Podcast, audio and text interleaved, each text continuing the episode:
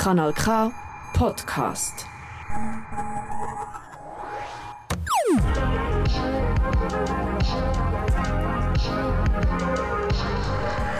Kanal K. Kanal K.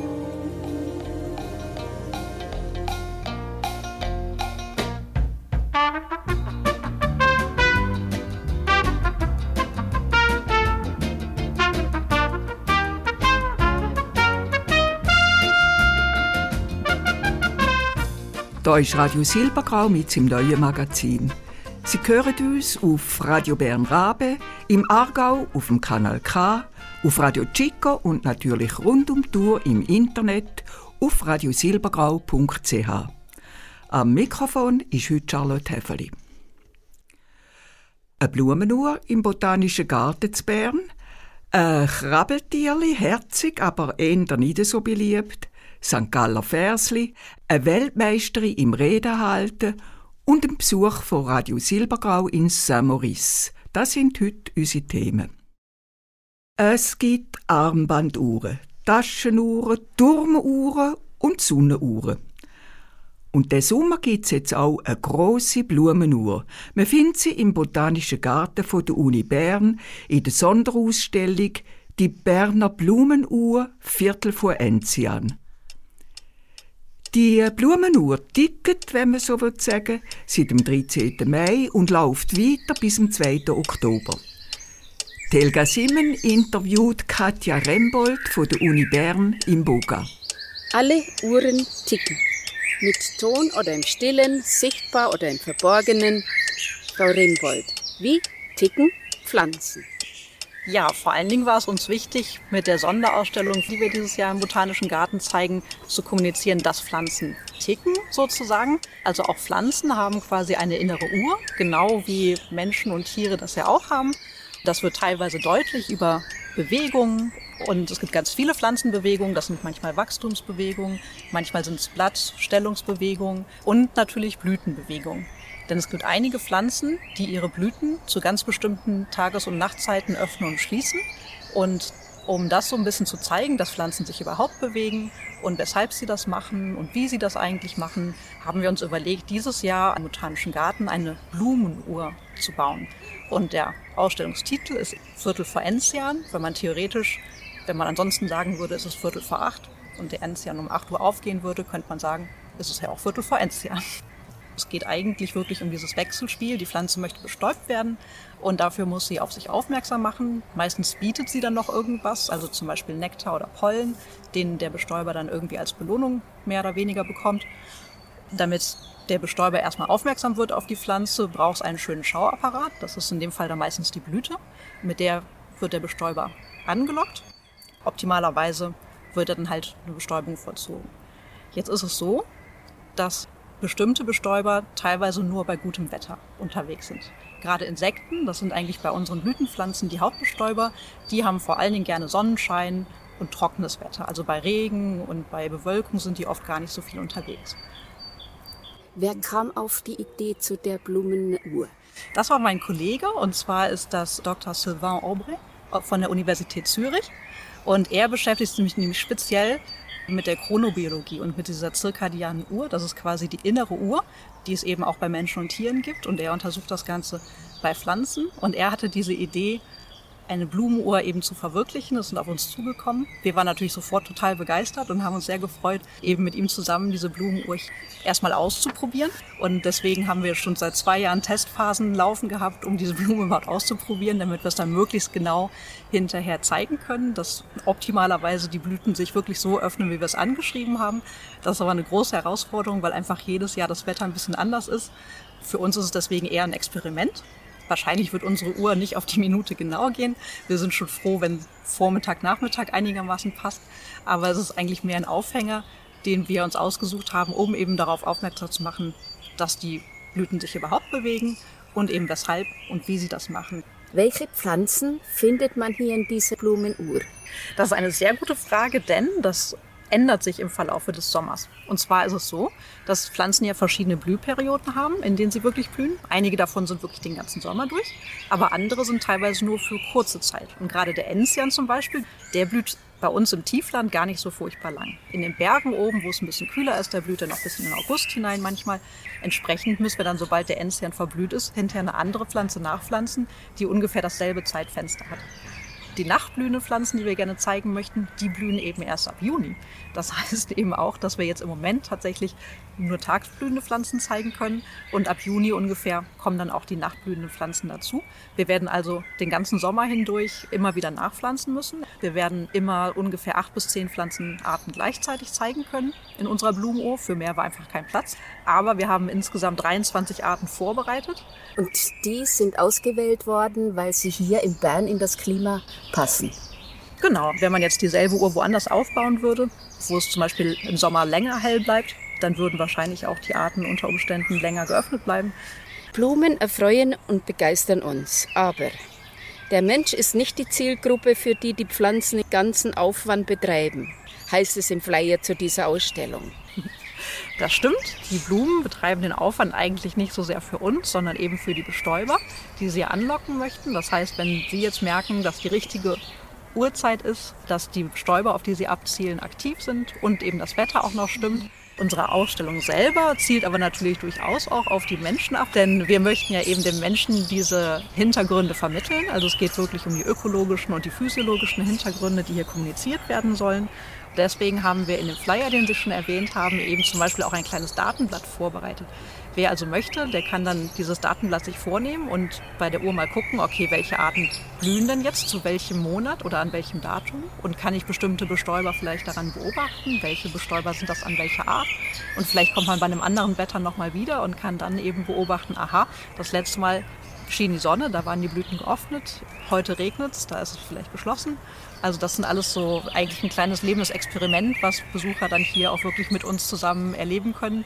Und wir sind selber ganz gespannt. Wie gesagt, mit lebenden Organismen zu arbeiten ist manchmal nicht ganz leicht, weil eben viele Sachen so ein bisschen unvorhersehbar ist, gerade wenn alles vom Wetter abhängt, das ja ebenfalls unvorhersehbar ist. Aber das möchten wir gemeinsam herausfinden, wie gut klappt das denn eigentlich, mit den Blumen die Uhrzeit abzulesen? Kann man Blumen wirklich als Uhr benutzen?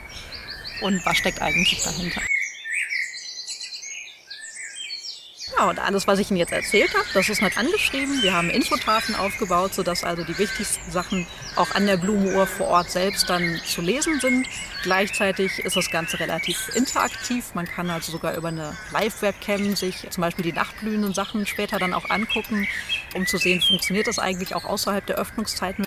Und wer aber natürlich nichts verpassen möchte, der kann sich gerne mal das Programm ansehen. Wir haben ein ganz tolles Rahmenprogramm aufgebaut, den ganzen Sommer lang, wo es halt rund um die Blumenuhr ganz verschiedene Veranstaltungen gibt mit Führungen, aber eben auch mit vielen interaktiven Projekten und Thementagen. Und da bin ich selber ganz gespannt, was wir alles entdecken können. Die Ausstellung kann man während der regulären Öffnungszeiten vom Botanischen Garten besuchen. Alle Informationen dazu findet man unter boga.unib.ch. Die Ausstellung kann man während der regulären Öffnungszeiten vom Botanischen Garten besuchen. Alle Informationen dazu findet man unter boga.unib.ch Agenda. Und jetzt Fabio Concato mit Fiore di Maggio. Tu che sei nata dove c'è sempre il sole, sopra uno scoglio che ci si può tuffare. E quel sole c'è, l'hai dentro al cuore, sole di primavera. Su quello scoglio immaginato un fiore e ti ricordi c'era il paese in festa, tutti ubriachi di canzoni e di allegria. E pensavo che su quella sabbia e forse sei nata tu, o a casa di mio fratello, non ricordo più. E ci hai visto vista su dal cielo. Sei trovato il piano sei venuta giù. Un passaggio da un gabbiano ti ho posata su uno scoglio ed eri tu. Ma che bel sogno, era maggio e c'era caldo. Noi sulla spiaggia vuota ad aspettare. E, e tu che mi dicevi guarda su quel gabbiano, stammi vicino e tienimi la mano.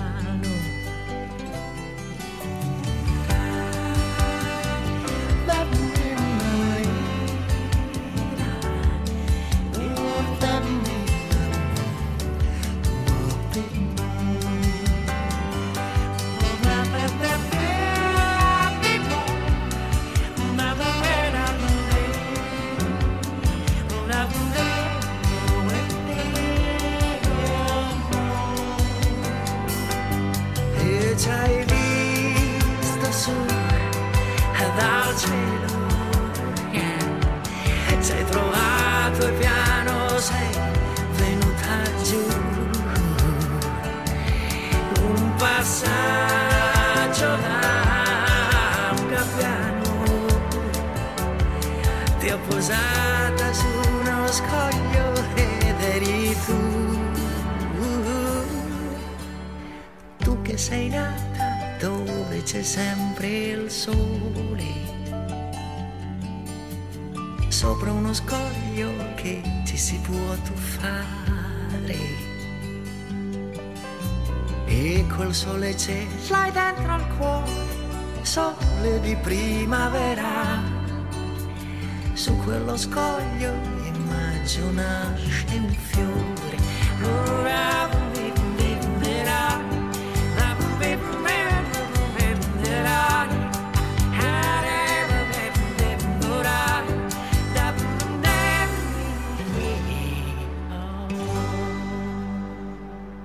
Kanal K. 2022 ist zwar kein Berner Flugjahr, da ist erst 2023, aber die Engerling warten schon tief im Boden, bis sie im nächsten Frühling endlich dürfen ausfliegen. Bis jetzt haben sie schließlich nur die Würzeli vom Gras, wo über ihnen wächst, können fressen. Sehr zum Leidwesen der Bauern. Aber im nächsten Mai, dann geht's los. Es gibt saftiges junges Laub, richtiges Festessen. Elisabeth Zulauf erzählt uns, wie man früher noch die herzigen Plaggeister bekämpft hat. Besinnet ihr euch noch an das Klöpferle, wenn ein Meierkäfer am Abend an die Scheibe geflogen ist, angelockt vom Licht? Oder an das Surren der Schwärme zur Nacht rings um Strassenlampen? An das Kotzeln auf der Hang, wenn ein Meierkäfer drüber geragt ist? Oder an das Gruseln, wenn er dabei ein gelbes Dreckchen hat liegen An das Geissen von den Mädchen, wenn die Gielen einen Käfer im Pult deponiert oder in die Ecke gesetzt haben? An das Schudern, wenn ein robuster Kerl für einen Zweifränkler einem Käfer den Kopf abbissen und sogar abgeschluckt hat? An das Interesse, wie zwei Käfer fortpflanzungstechnisch zusammengehangen sind und dann natürlich an das Maikäfer sammeln. Maienkäfer haben eben nicht nur für die Forschung und die Unterhaltung herhaben, sie waren auch Schädlinge. Die Engerlinge, die etwa 4 cm langen dicken Larven von den Maienkäfer, haben gern zarte Würzeli und ganze Matten ruiniert. Die Käfer haben die Laubbäume leer gefressen, vor allem am Waldrand. Sie waren Finden. Wir mussten sie bekämpfen. Im Gemeinsarchiv habe ich den Anzeiger vom 12. März 1909 gefunden. Im amtlichen Teil ist bekannt gemacht worden, wer wie viel Käfer einzusammeln und abzuliefern hat. A. 4 Liter pro Jucharte überall da, wo der Grundbesitz mit oder ohne Wald zur Sammlung verpflichtet ist. B. 4 Liter per einzelstehende Person oder 8 Liter per zwei- oder mehrköpfige Haushaltung dort, wo anstelle des Grundbesitzes den Haushaltungen die Sammelpflicht obliegt. Dann habe ich im Maienkäferzyklus von drei Jahren noch mehr Beleg gefunden. 1918 eine Quittung von der Lehrerin für 9 Franken. Sie hat mit ihren Unterschulkindern 45 Liter Käfer gesammelt und vom Gemeindekassier ein 20 pro Liter bekommen. Die Käfer hat man dann in einer Kiste auf Zofingen ins Extraktionswerk Detwiler geschickt. Dort ist Hühnerfutter daraus gemacht worden. Offenbar sind die Hühner aber nicht begeistert oder die Eier haben gemeinkäferlet oder es ist zu teuer gekommen. Man hat es nachher nicht mehr gemacht. Drei Jahre später heisst es in der Rechnung vom Gemeindekassier, für aufgewendete Arbeitszeit beim Abnehmen der Käfer und Lochgraben 25 Stunden an 1,50 gibt 37,50. 1924 hat die Landwirtschaftsdirektion bestätigt, dass von der ganzen Gemeinde 6086 Liter Käfer abgeliefert worden sind. Pflichtquantum 2150 Liter. Die fast 4000 Liter drüber Einlieferung ist mit einem 10 pro Liter vergütet worden. Drei Jahre später eine Rechnung vom Wegknecht. Erstens für das Aufwerfen und Zumachen der Käfergrube 10 Franken. Zweitens für 25 Kilo Kalk 3 Franken 75. Der Kalk hat der Wegknecht in die Käfergrube gestreut, dass es nicht so gestunken hat. Drittens für das Abnehmen der Käfer vom 2. Mai bis zum 30. Mai 1927 die mir zugesprochenen 30 Franken. Und 1930 noch eine Vorlage für ein Inserat im Anzeiger, wo das Einsammeln und das Töten der Maikäfer für das Gemeindegebiet als obligatorisch erklärt. Abnahme der Käfer, und jetzt müsst ihr gut hören, Abnahme der Käfer durch den Gemeindekassier täglich von 12 bis 13 Uhr, sonntags ausgenommen.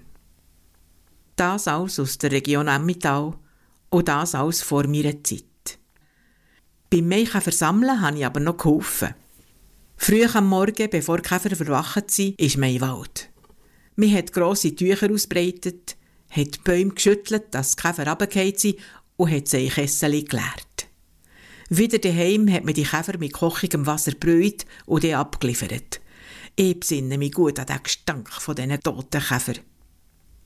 Bis gegen 1950 war das Sammeln und das Töten die einzige Möglichkeit für die Bekämpfung der Käfer.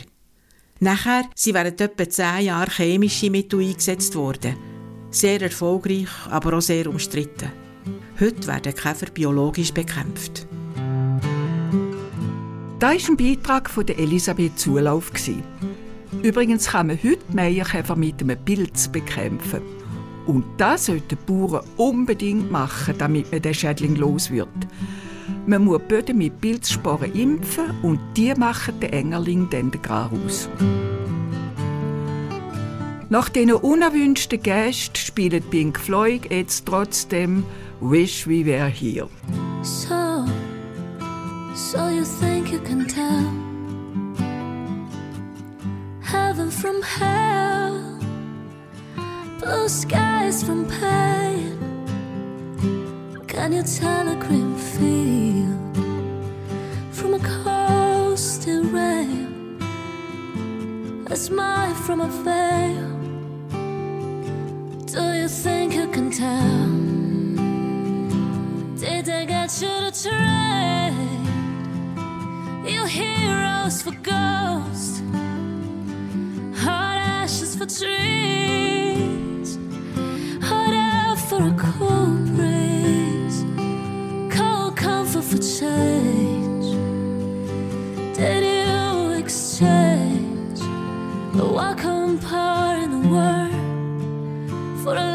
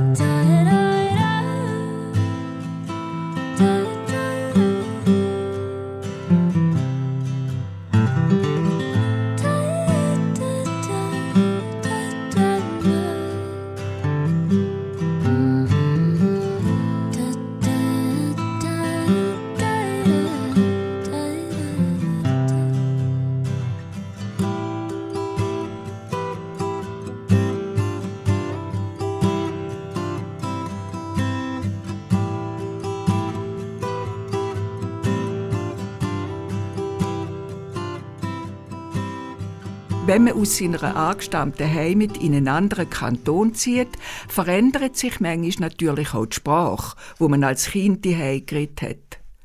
Aber es gibt Gott sei Dank Leute, die ihren Dialekt behalten und wo auch noch nach manchem Jahr so redet, wie ihnen als Kind der Schnabel gewachsen ist.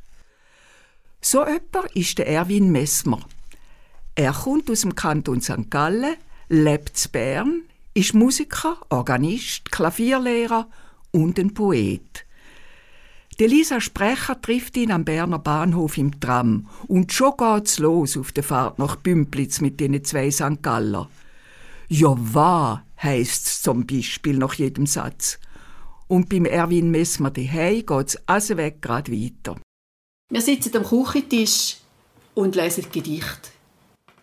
Gedichte, die mitten aus dem Leben sind. Rätsel. Eigentlich können wir's. Selten tun wir's. Manchmal müssen wir's. Meistens lassen wir's. Selten wollen wir's. Es gibt zwar Dömmers, aber lassen wir's. Von was redest du jetzt da, Join? Ja, das ist eben ein Rätsel. Da können alle, die da hören oder lesen, selber herausfinden, wer gemeint ist. Ich selber habe es immer noch nicht herausgefunden. Ich bin beim Augenarzt gehockt und habe einfach laut rausgelacht. Sie sind so mitten aus dem Leben und man kann lachen und gleichzeitig ist es so ein bisschen hintergründig. Sie sind lebendig und etwa auch ein bisschen hinterhältig. Zum Beispiel das Gedicht. Nebeneinander. In meinem Leben bin ich ganz nebeneinander gelandet, als ich es mir im Voraus hätte vorstellen können. Ganz nebeneinander als ich sind vielleicht ein paar andere gelandet. Gut, dieselben wären nachträglich wegen auch lieber nebeneinander gelandet, zum Beispiel genau dort, wo ich am Schluss gelandet bin, eben nebeneinander. Das Leben ist in Gottes Namen so groß, dass es einem auch nebeneinander verschlagen kann. Wenn auch immer zmitzt ins Leben. Und Zeb ist halt meistens nebeneinander. Mit dem Gedicht hast du mir so richtig aus dem Herzen gesprochen. Ich bin auch neben ganz anders gelandet, als ich je gedacht hätte. Zum Beispiel bin ich in Bern gelandet. Mit meinem St. Galler Dialekt. Und du hast auch St. Galler Dialekt. Wie ist das für dich, zu Bern zu leben mit deinem Dialekt? Das war für mich nie ein Problem. Ich rede nach wie vor so, wie mir der Schnabel gewachsen ist. Er hat verschiedene Klangfarben, verschiedene Wörter, verschiedene Töne. Und das ist ja etwas Schönes. Das beißt dann nicht. Ich habe festgestellt, dass die Art, wie du schreibst, speziell ist. Wie machst du das, dass es wirklich so geschrieben ist, wie es sollte tönen? Ja, wie mache ich das? Ich mache es einfach intuitiv. Äh, Es heißt immer wieder dass äh, meine Gedichte, äh, die auf Hochdeutsch musikalisch sagen. Kein Wunder, weil ich Musiker sage, das hat vielleicht schon äh, Begründung oder das ist sicher richtig, aber ich mache das nicht bewusst. Es ist einfach ein, Grundgefühl. Es ist einfach eine rhythmische und klangliche Intuition, die ich manchmal beim Schreiben habe. Da muss ich mich nicht allzu stark bemühen. Hast du irgendwie eine Grammatik studiert für den Dialekt oder einfach intuitiv? Nein, einfach so, wie, wie wir reden, schreibe ich auch auf Dialekt. Also du hörst den Leuten zu und schnappst etwas auf und aus dem gibt es dann irgendwie ein Gedicht. Genau, das ist ja eben zum Beispiel bei dem Gedichtband, das jetzt rausgekommen ist, beim gesunden Menschenverstand heißt «Passiert ist passiert». Da ist es so entstanden, dass ich im Postauto über, von Zernetz auf Glurns gefahren bin, über den Ofenpass. Und da sind zwei Frauen, ältere Damen vor mir gesessen und die haben angeregt miteinander geredet. Hat mich zuerst ein bisschen gestört, manchmal stört mich das nämlich. Ich habe sehr gerne meine Ruhe im Zug oder im, im ÖV, aber manchmal muss man einfach gleich zulassen. Dann. Und dann haben die sehr mit lauter Stimme darüber verhandelt, dass die eine von diesen beiden Frauen ein falsches Billett rausgelassen hat bei einem Automat und nachher gebüßt worden ist. Sie hat es gut gemeint, sie hat auch genug gezahlt, aber es war nicht die Strecke. Gewesen. Über da haben sie sich aufgeregt und dann hat die andere gesagt, ja, ist schnell passiert. Und da habe ich so Lust, irgendwie, ja, das mir einfach aufgefallen und ich habe noch im Postauto Notiz gemacht zum folgenden Gedicht, wo heißt Passwit. Passwit. Es ist schnell passiert, hätte Herr Döpfel gerade noch können sagen Und schon hat es ihn nicht mehr gegeben. Ja, nun, passiert ist passiert. Dafür gibt es jetzt dann gerade Herr Döpfelstock. Mit Seele. Mm. Ab dem Gedicht habe ich am meisten gelacht. Und vor allem habe ich es gestern lustig gefunden, wo wir uns verpasst haben, haben wir dann gesagt, ja, passiert ist passiert. Es gibt so, drin so eine, eine Ruhe drin. Passiert ist passiert. Wir können es nicht mehr ändern, aber schlimm ist es nicht. Ein Gedicht, das ich also gelacht habe, ist das im Zug. Bist du noch da? Hast du mich noch... Hallo? Hörst du mich noch? Hallo, ich bin's nochmal. Ich war gerade in einem Tunnel. Hörst du mich? Ich dich auch. Spürst du mich? Ich dich... Hallo? Bist du noch da? Hallo? Hallo, ich bin's nochmal. Hörst du mich? Kommt ein Tunnel nach dem anderen. Hast du mich noch gern? Ich dich... Aufgeregt. Schon wieder fertig. Hallo? Ich wollte natürlich vom Erwin wissen, wie denn das angefangen hat mit dem Dichten. Und er hat mir erzählt, dass schon sein Vater dichtet hat. Im ganz klassischen Stil. Und er hat das letzte wieder mal angeschaut. Es sind saugute Gedichte.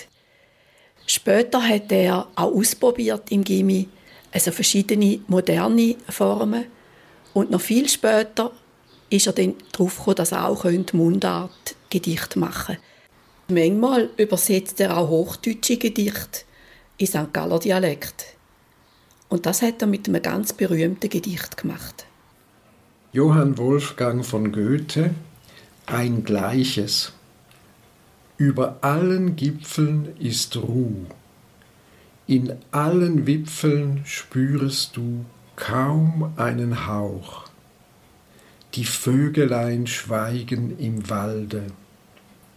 Warte nur, balde ruhest du auch.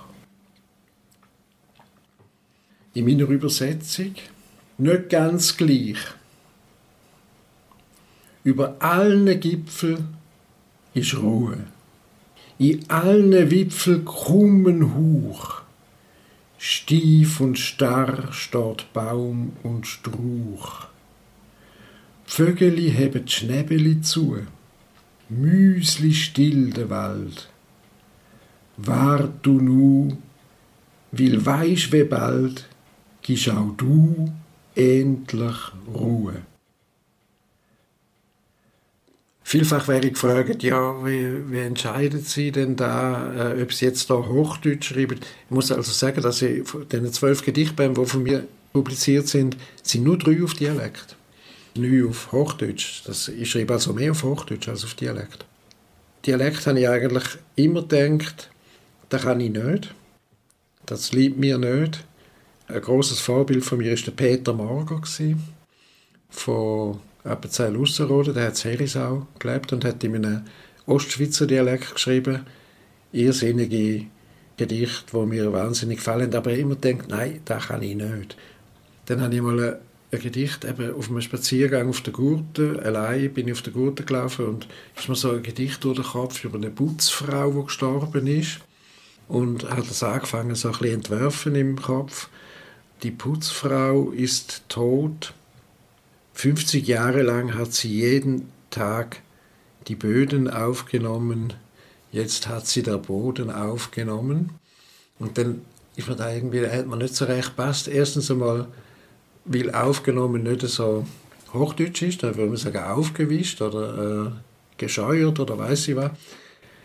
Und zweitens habe ich dann gedacht, ja, wie, wie tönt das auf Dialekt? Und dann habe ich gemerkt, dass die Armut vom Dialekt eine poetische Chance ist. Also, wir haben ja nicht die Fälle, oder? Der Vater des Vaters, gibt vielleicht noch andere Wörter, wo in jedem Fall eine andere Endung hat, oder? Böde, Böde, Böde, Böde, da, äh, das ist immer das Gleiche, oder? Der Boden, der Boden, der Boden. Wer, der Boden, wen, der Boden. Wessen vom Boden ist immer da, oder? Das ist eigentlich eine primitive Sache, äh, wenn man mit dem Hochdeutsch vergleicht. Und da liegt die Chance drin, jetzt gerade in dem Gedicht, ich, ich sage es mal auf, ähm, auf Dialekt, wenn ich, das ist mein erstes Dialektgedicht, das ich gemacht habe. Putzfrau ist tot. 50 Jahre lang hat sie jeden Tag Böden aufgenommen. Jetzt hat sie den Boden aufgenommen. In der Zeitung hat es etwas geheißen wie, er hat sie aufgenommen in seine Herrlichkeit. Wer genau, haben sie nicht präzisiert. Denkt der Boden. Da tönt jetzt alles so einfach, logisch und überraschend und genau drum ist es Kunst. Und noch etwas. Sein neues Buch kann man auch lesen, wenn man nicht von St. Gallen kommt. Probieren Sie es doch einfach, laut vor sich anzulesen. Die Lisa Sprecher fängt übrigens nach dieser Begegnung mit dem Erwin Messmer selber an, Versli zu schreiben. Und sie hat einen riesigen Spaß dabei. Und in dem Fall More Than Words mit der Extreme.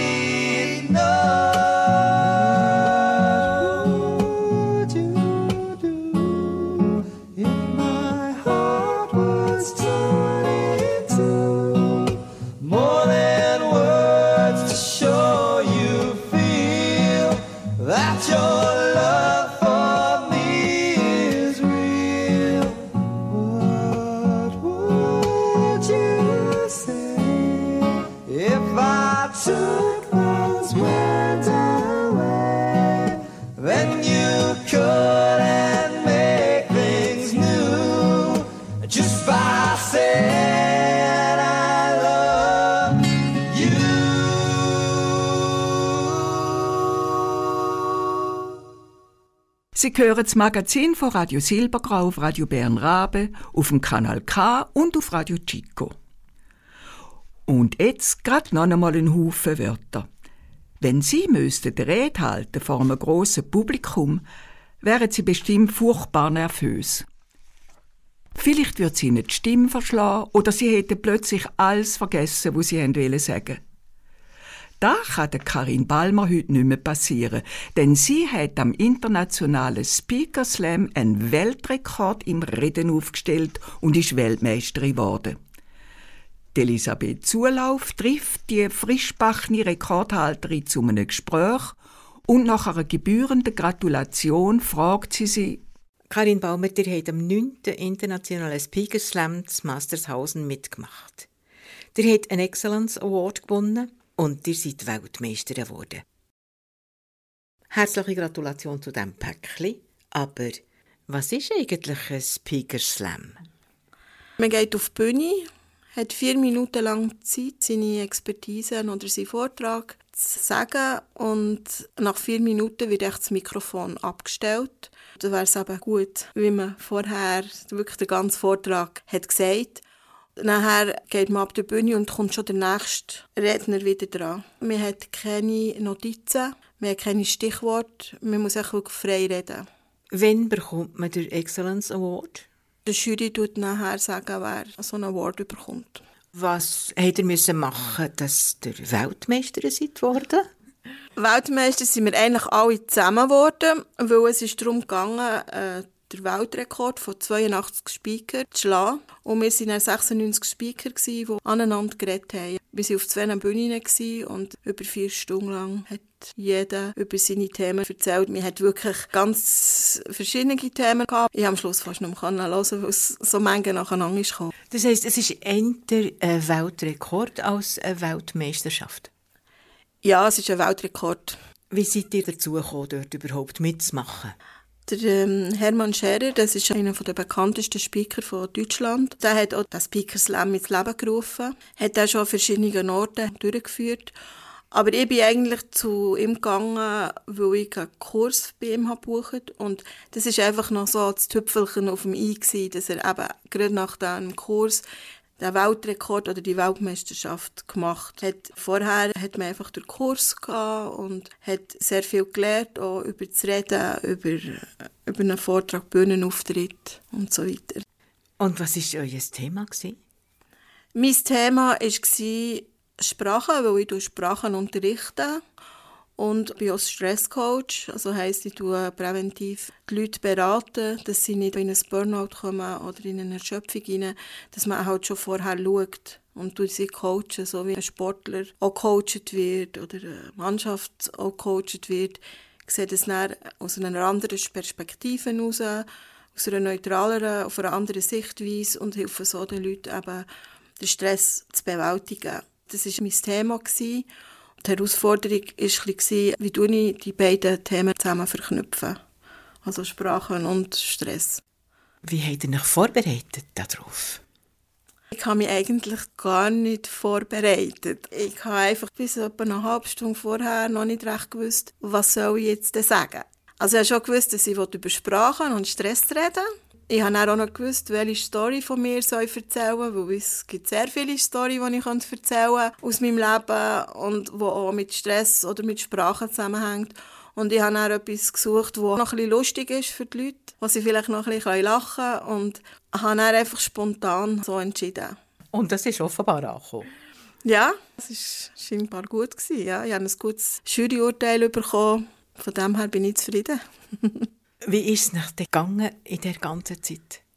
Vor dem Vortrag bin ich schon ein bisschen nervös bis ich gewusst habe, ja, was willst du jetzt? Aber weil ich halt auch schon auf der Bühne gestanden bin äh, und habe müssen jemanden ankündigen oder so, oder eben auch habe schon Theater gespielt, ist mir das weniger schwer gefallen als vielleicht anderen.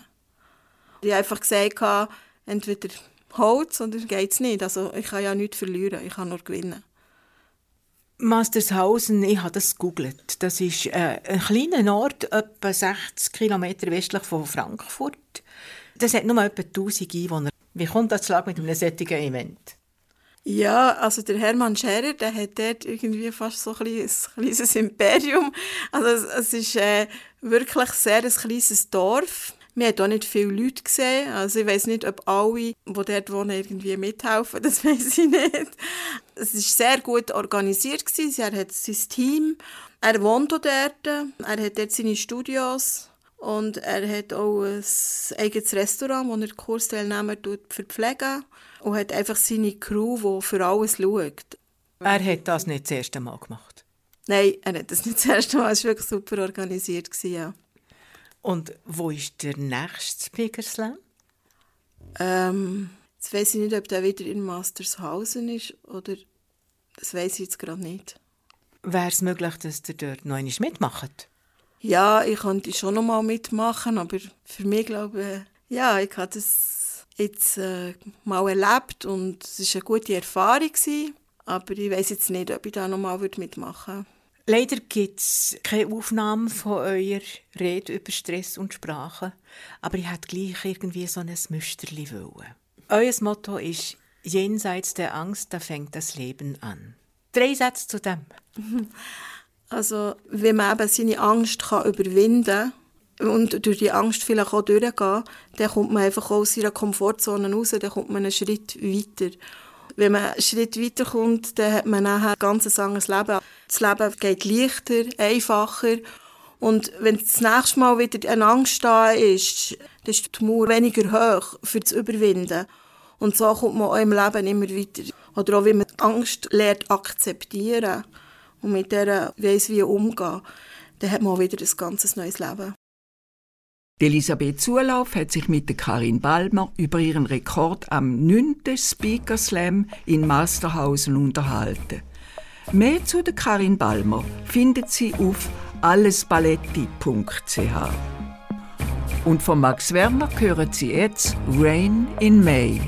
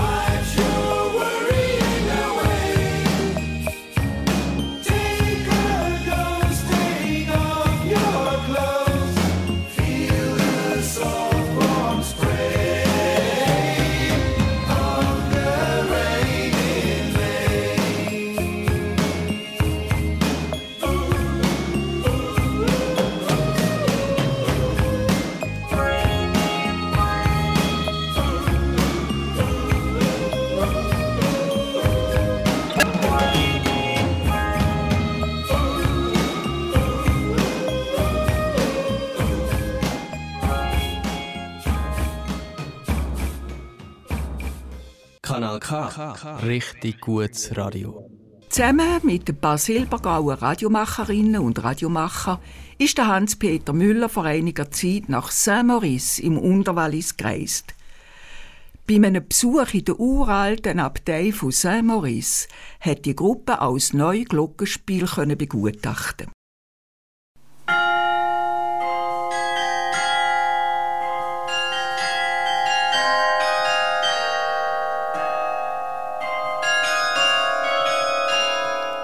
Am 22. September 2004 ist im imposanten romanischen Turm von der Abtei Saint-Maurice im Unterwallis ein neues Glockenspiel oder Carillon eingeweiht worden.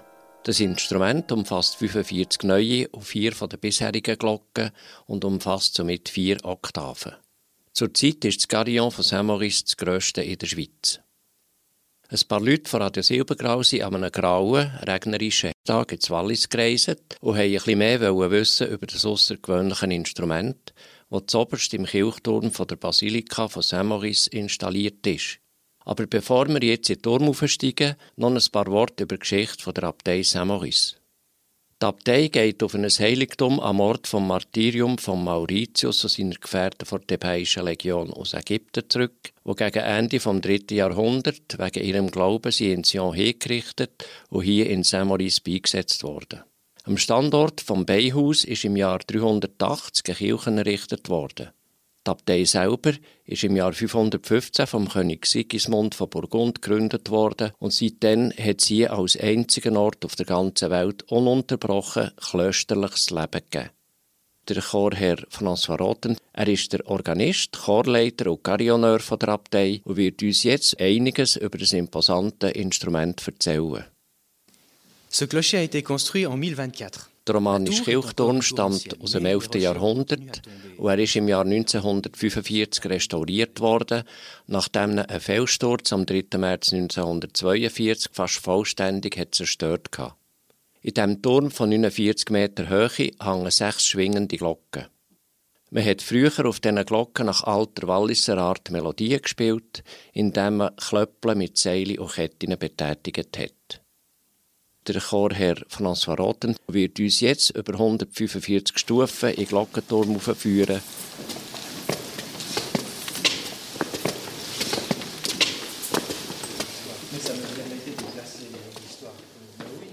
Wir sind jetzt im ersten Stock vom Turm angekommen und fragen den Herrn Roten, wie es überhaupt dazu ist, dass ein Carillon hier in Saint-Maurice eingerichtet worden ist. Im Jahr 2000 hat es ein ehemaliger Schüler vom Kollegium finanziell ermöglicht, dass wir ein grosses Projekt können starten Und zwar die Anschaffung von einem Carillon mit mehreren Oktaven. Nach der anfänglichen Idee von einem dreioktavigen Instrument hat man gefunden, man könnte vier von den bestehenden Glütglocken einbeziehen und so ist dieses Instrument entstanden, das aus 49 Glocken besteht und vier Oktaven umfasst. Je pars de la plus petite cloche et je descends.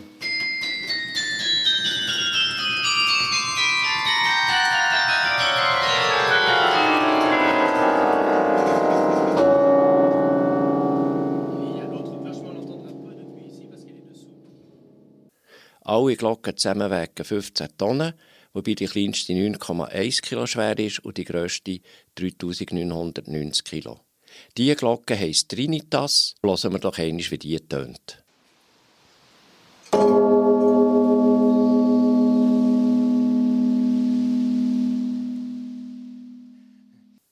So, und jetzt gehen wir noch einen Stock höher rauf und dann um das Glockenspiel herum und wollen schauen und hören, wie das Instrument zum Klingen gebracht wird.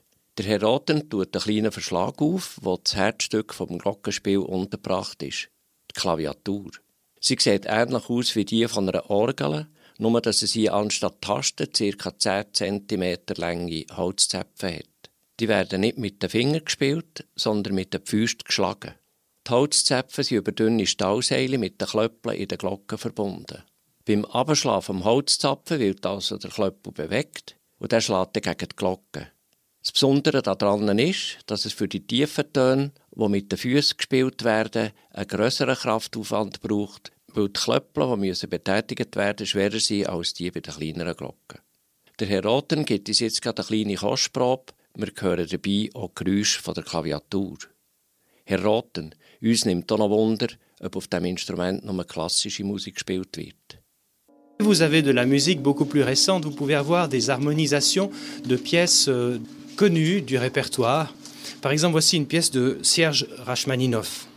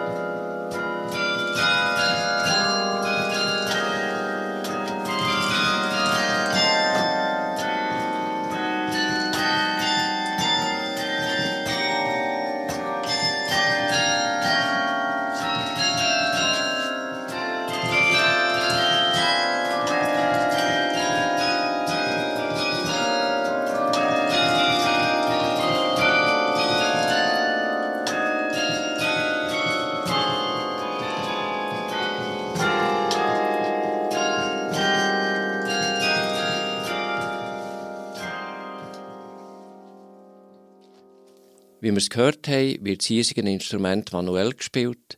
Das erlaubt eine dynamische Spielweise. Doch es ist so geplant worden, dass später ein Automat könnte eingebaut werden Und dann gibt es noch die sogenannte Walliser Art Spiele, wo bis zu sieben Glocken manuell mit Seilen und Ketten können gespielt werden Es gibt aber auch automatische Instrumente, wie zum Beispiel das in Bethlehem im Westen von Bern oder das in Sisikon. Auf diesen Instrument kann man mittels Knopfdruck eine abgespeicherte Melodie abrufen. Wie schon erwähnt, ist das Carillon von Saint-Maurice das grösste in der Schweiz. Weitere mechanische Glockenspiele gibt es unter anderem in Carouge und in Genf, in Las im Wallis, in Zofingen oder auch in Zuort im Bündnerland. Im Übrigen wird das Carillon von Saint-Maurice nicht nur wie früher an den hohen Viertigen, sondern vermehrt auch zu anderen Anlässen gespielt wie zum Beispiel eben heute für Radio Silbergrau. Die Hochburg der Carillon ist sicher Holland, wo es über 500 Glockenspiele gibt. Das grösste Carillon mit 77 Glocken steht aber in Bloomfield Hills in den USA. Die allermeisten Instrumente werden in den Niederlanden gebaut, doch gibt es noch ein paar Gießereien in England und in Frankreich. In der Schweiz ist die bekannteste Gießerei die Firma Rütschi in Aarau. Das Instrument hier in Saint-Maurice ist am 22. September 2004 anlässlich vom Fest zu Ehren vom Schutzpatron, dem heiligen Mauritius und seiner Gefährten eingeweiht worden. Das Konzert zu diesem Anlass hat Radio Suisse Romand direkt übertragen. Bei dieser Gelegenheit hat sich gezeigt, dass das Instrument höchsten Ansprüchen genügt und zu den besten überhaupt gehört. Für das zu bestätigen spielt der Herr Roten jetzt das Stück Yesterday von John Lennon und das nicht nur für uns, sondern für alle Leute vom Städtli Saint-Maurice. Das Stück ist arrangiert worden von John Hagen.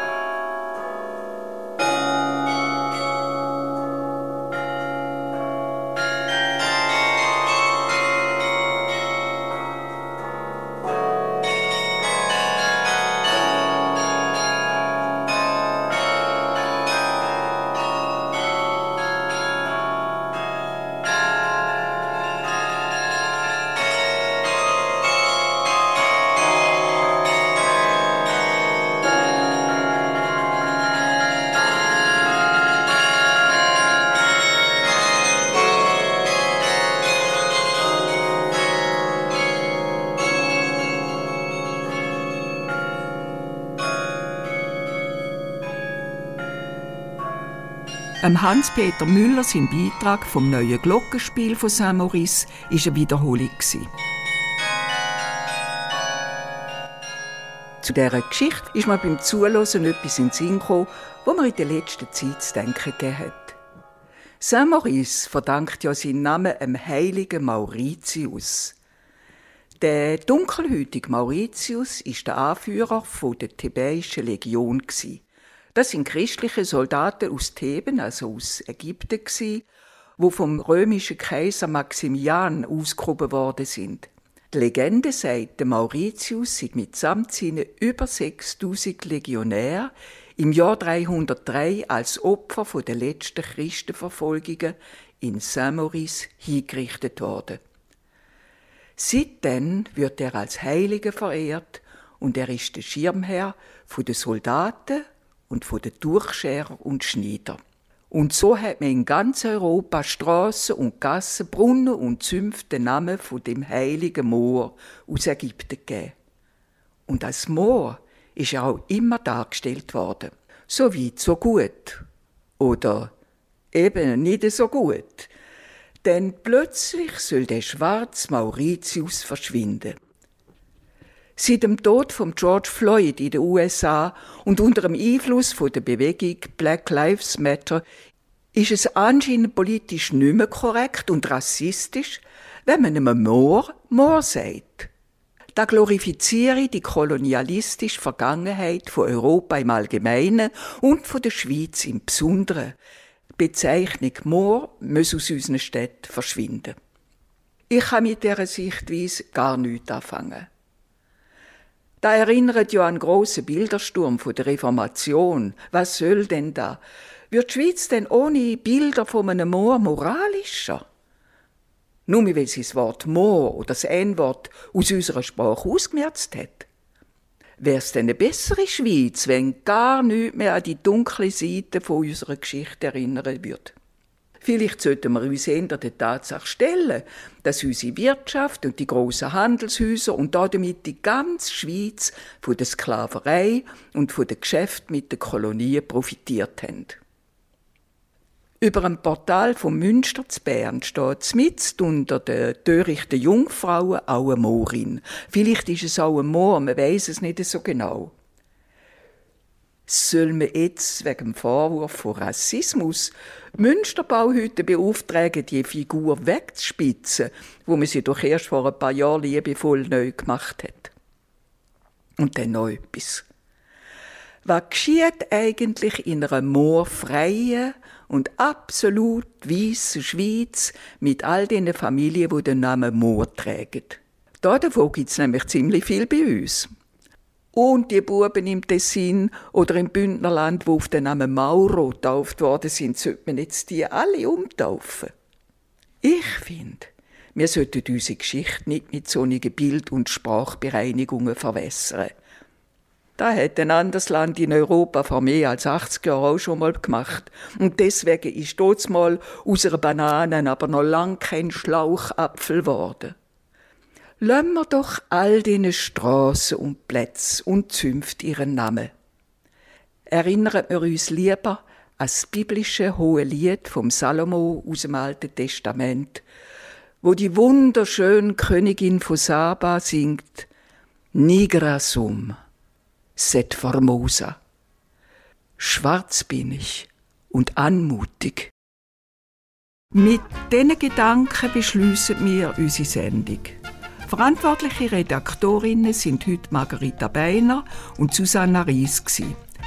Der Roland Schmid und Christine Müller haben Technik betreut, Erika Oesch hat Musik ausgewählt und Charlotte Heffeli hat sie durch die Sendung geführt.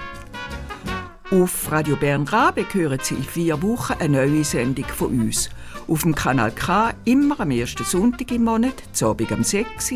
Auf Radio Chico jeden Monat am dritten Sonntag und Sie können unsere Sendung natürlich auch rund um die Tour im Internet auf radiosilbergrau.ch hören. Dort können Sie sich auch für unseren Newsletter anmelden. Und wir freuen uns, wenn Sie wieder dabei sind, wenn es das nächste Mal heisst, da ist Radio Silbergrau.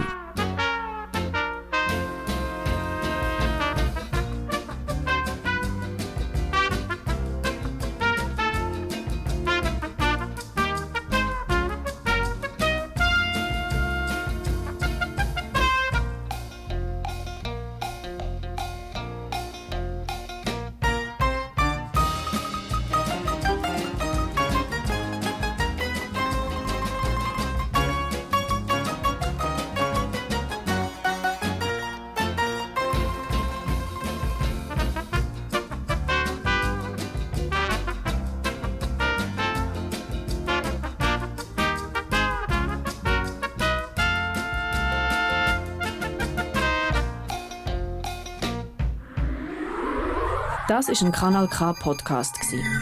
Jederzeit zum Nachhören auf kanalk.ch oder auf deinem Podcast App.